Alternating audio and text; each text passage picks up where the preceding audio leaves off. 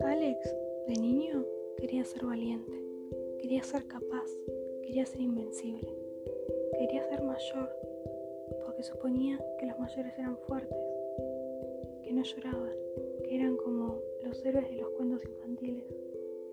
Qué errado estaba.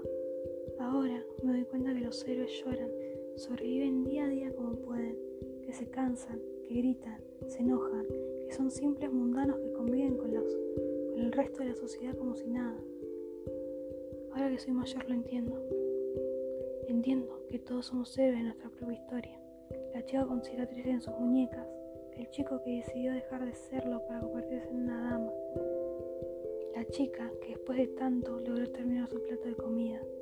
Así tengo miles. Vos sos la heroína o el héroe de tu propia historia. Puedes borrarla, hacer lo que quieras con ella. Hiciste un trabajo genial escribiéndola. No olvides nunca que sos la o el dueño de ella que cada día puedes escribir un nuevo comienzo. A veces es necesario hundirse un poco para tomar impulso y salir hacia adelante.